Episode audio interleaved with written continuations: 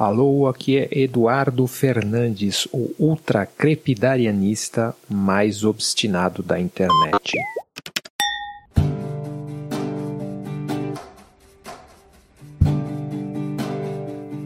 E o assunto de hoje são dois documentários muito diferentes entre si que eu vou tentar juntar aqui numa ginástica intelectual. Segue o baile.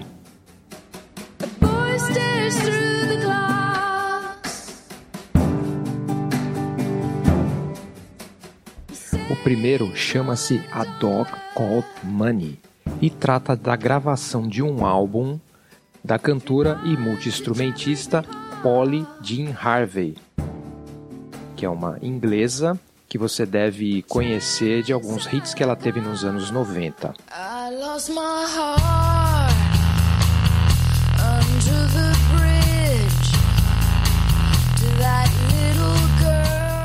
O filme segue a PJ Harvey em algumas viagens que ela fez pelo mundo, em especial Afeganistão, Kosovo e algumas comunidades afro-americanas de Washington DC.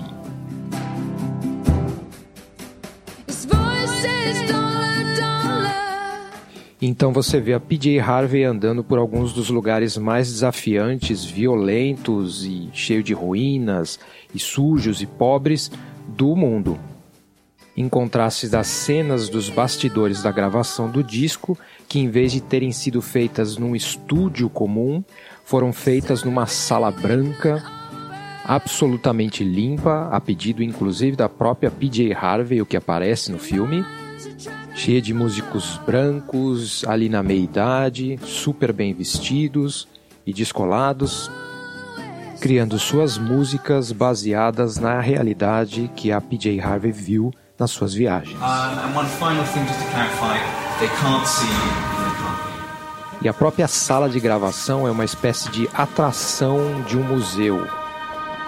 Existem vidros espelhados que permitem que pessoas possam enxergar o que a banda faz lá dentro, ainda que a banda não seja capaz de ver e nem ouvir as pessoas que estão lá fora. Intercalado com essas cenas, você vai ver alguns momentos da PJ Harvey circulando por esses lugares do mundo que ela visitou e anotando coisas num caderno e criando poesias que na real, na real, lembram muito aquele tipo graphic novel do Frank Miller, sabe? Passo por uma montanha em ruínas. Agora vejo uma criança brincar. Imagino o que pode ter acontecido nessas ruínas no passado. Quem hoje se importa com elas? Esse ritmo, essa cadência de HQ do Frank Miller. É fácil de entender porque o jornal britânico The Guardian Hum, invocou um pouco com esse filme e achou que é um filme frio e que não mostra nada da intimidade da PJ Harvey, estrito senso.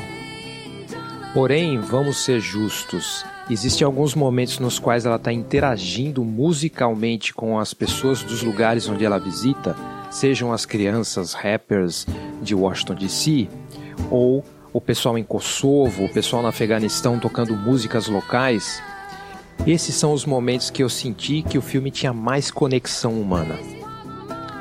Porém, o documentarista e a PJ Harvey estão fazendo ali uma coisa que é bem comum da nossa espécie: tirar coisas dos contextos.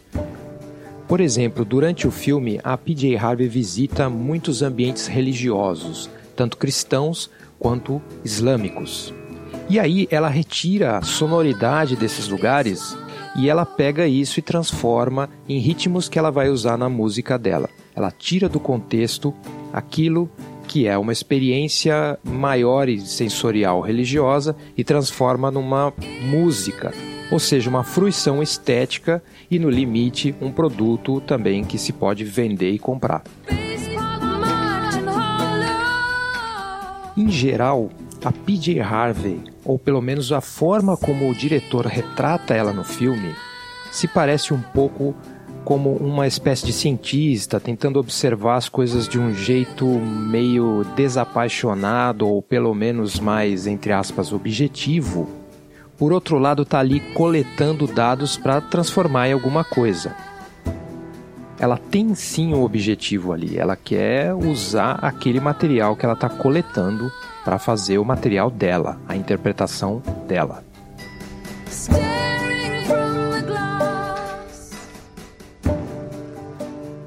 E é esse o ponto que nos leva ao segundo documentário do episódio de hoje.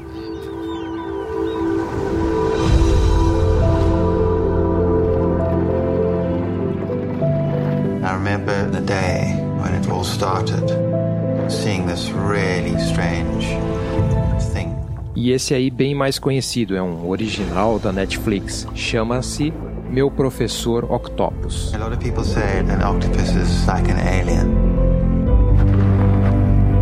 But the strange thing is, as you get closer to them, you realize that we're very similar in a lot of ways. Nós acompanhamos a jornada do documentarista Craig Foster, o filme não explica muito bem os detalhes, porém dá para entender que o Craig Foster está num processo ali de burnout com a carreira dele, e aí ele resolve se reconectar com uma paixão de infância, que é o mergulho. Então ele vai para Cape Town, na África do Sul, numa área do Oceano Atlântico ali bem isolada, na qual ele começa a mergulhar e a interagir com a floresta que existe debaixo da água. Esse é o projeto que está ajudando ele a sair da crise existencial e ao mesmo tempo se reconectar com o outro. Só que nesse caso não é Kosovo, não é o pessoal das comunidades da, de Washington DC, são os moluscos, os peixes e depois acaba que o Craig encontra com a figura principal do filme que vem a ser uma octopus. E aí o Craig começa a ficar obcecado com ela e começa a visitar todo santo dia aquele local de modo a entender como aquele animal funciona e como o ambiente em volta dele funciona e tentando de alguma forma estabelecer alguma conexão com essa octopus. Então, no filme você acompanha todo o processo de aproximação que ele tem da octopus e todos os medos e esperanças que são projetados nesse relacionamento que começa a nascer. Então parece que o documentário é sobre a floresta subaquática ou sobre outras espécies que vivem ali. Mas definitivamente não é. O documentário é sobre os humanos e sobre a necessidade que eles têm de se conectar com alguma coisa e de explicar aquilo em termos racionais. Então, assim como a PJ Harvey, o Craig também tem um objetivo muito claro na pesquisa dele: preencher um buraco em si mesmo. Então, como o Craig tem essa personalidade aparentemente mais touchy-feely, ele é um cara mais sentimental e gentil, ele começa a se conectar por meio desse paradigma com a Octopus, desesperadamente procurando um feedback. Ele quer sentir que ele também, de certa forma, é amado pelo Octopus, da mesma forma como ele está gastando tanto tempo e atenção e tanto esforço pessoal, como por exemplo mergulhar em águas super geladas, ficar tempos enormes sem respirar, tudo para ver se de repente ele consegue ter essa conexão com o Octopus, conseguir um toque, conseguir um gesto de confiança. No fim, você entende, ele está procurando algum tipo de amor ali. Ou pelo menos compreensão, um feedback positivo para a mente dele naquele momento que está tão necessitada de conexão. E de certa forma não encontrando aquela conexão com humanos, ele prefere buscar isso em outros ambientes do planeta. E aí, o que o Craig encontra? O ambiente natural que tem uma série de desafios, como por exemplo, o fato de que os animais caçam uns aos outros para poder sobreviver, eles são alimentação um dos outros. Então daí você começa a ver como esse é um documentário sobre seres humanos e não sobre octopus porque o Craig acompanha o momento no qual o, a sua octopus preferida começa a caçar e comer os outros animais. E até esse ponto ele consegue ver com uma certa distância, focando ali na engenhosidade da Octopus. Porém, meu amigo, a hora que aparecem os tubarões e começam a tentar caçar aquela Octopus, o tom emocional muda radicalmente. O Craig, inclusive, fala com os olhos ali mareados, quase chorando, que esse foi um momento muito difícil na vida dele, porque ele se afeiçoou demais ao Octopus. Então, quando o Octopus é vítima do sistema predatório, em especial ali pelos tubarões, aí a coisa muda de situação.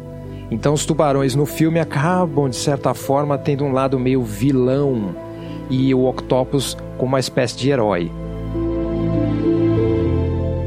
E do meu ponto de vista, o filme realmente merece todos os prêmios que ganhou. Porque não é todo dia que você vai ver, em especial nessas cores incríveis que o filme consegue coletar, toda a fotografia do filme, não é todo dia que você vai ver um octopus cavalgando um tubarão, certo? Ops, mas eu não posso falar muito mais porque vai dar um spoiler aqui, não é? já que o filme ele tem esse tom mesmo de aventura, inclusive tem toda a orquestração, os momentos que são todos feitos como se fosse um filme mesmo narrativo comercial da Netflix. Até esse ponto eu estava um pouco preocupado com o Craig aqui. Eu estava pensando assim, bom, ele tem a família dele, tá todas as pessoas ali precisando de conexão ali na família dele e o cara tá ali obsessivamente buscando conexão com o Octopus. o que revela o meu viés especista, não é? Conexão com a família humana é mais importante que a conexão com outros animais do planeta. Porém, o documentário acaba que incorpora isso também quando o filho do Craig começa a se engajar ali nas atividades do pai e também começa a ter uma conexão com a vida marinha.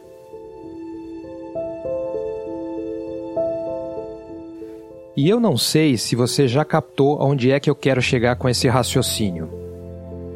Tanto o filme sobre o Octopus quanto o filme da PJ Harvey mostram como nós humanos nós temos essa tendência de usar o outro como uma espécie de instrumento para olhar para si mesmo.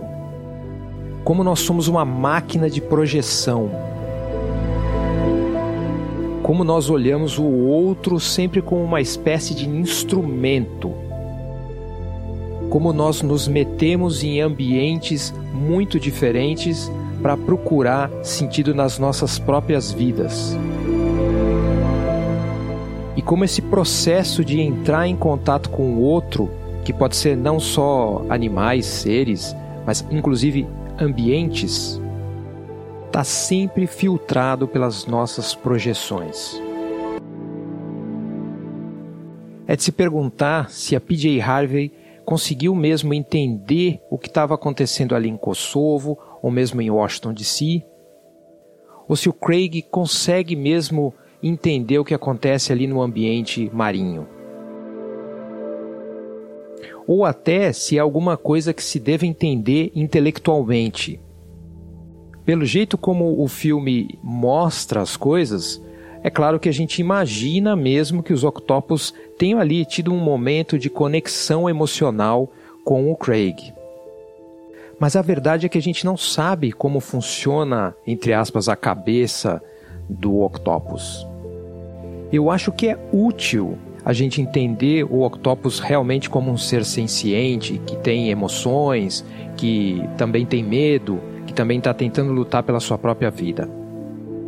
Assim como também é útil entender a cultura lá em Kosovo ou mesmo em Washington DC. Mas também é importante entender que isso é uma projeção, a gente está jogando ali certos valores que são importantes para a gente, a gente está filtrando aquelas realidades com as quais a gente tem contato. Ou seja, eu descreveria os dois documentários como se fosse de uma mesma, do mesmo gênero. Documentários sobre a necessidade dos seres humanos de preencher buracos em si por meio da investigação daquilo que ele acha que é o outro. No caso da PJ Harvey, a religião, outras culturas, outros países. No caso do Craig Foster, a vida marinha. E no caso deste podcaster, falar sobre esses dois documentários dentro dessa perspectiva. Os Sapiens, que também é Demens, como diria um autor francês chamado Edgar Morin. Essa espécie de animal que nasceu ao mesmo tempo com esse bug e essa feature de ter que explicar todas as coisas que acontecem em volta dele e ter que conectar isso com ele, dizer serve para mim, não serve para mim, me ajuda na minha jornada pessoal. Esse é o meu amigo, esse é o meu inimigo, ele gosta de mim, ele não me gosta de mim. O que tem por trás desse ritual maluco? Como é que eu posso usar ele para fazer minhas próprias atividades? Ou seja, mais dois documentários sobre as expectativas, medos dos seres humanos.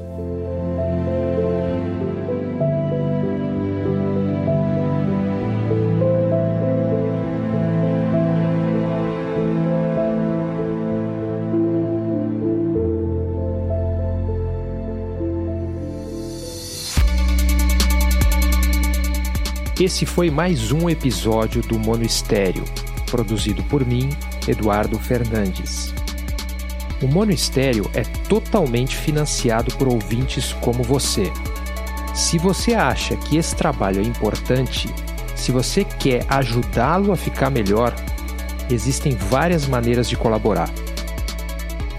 Financeiramente, passando no site eduf.me, eduf.me barra apoie e doando qualquer quantia, o que me ajuda imensamente a pagar as contas e investir em equipamento. Pode também ajudar na divulgação, fazendo reviews e compartilhando os episódios nas plataformas que você usa para ouvir podcasts. Pode apontar erros e dar sugestões pelo e-mail pod.eduf.me.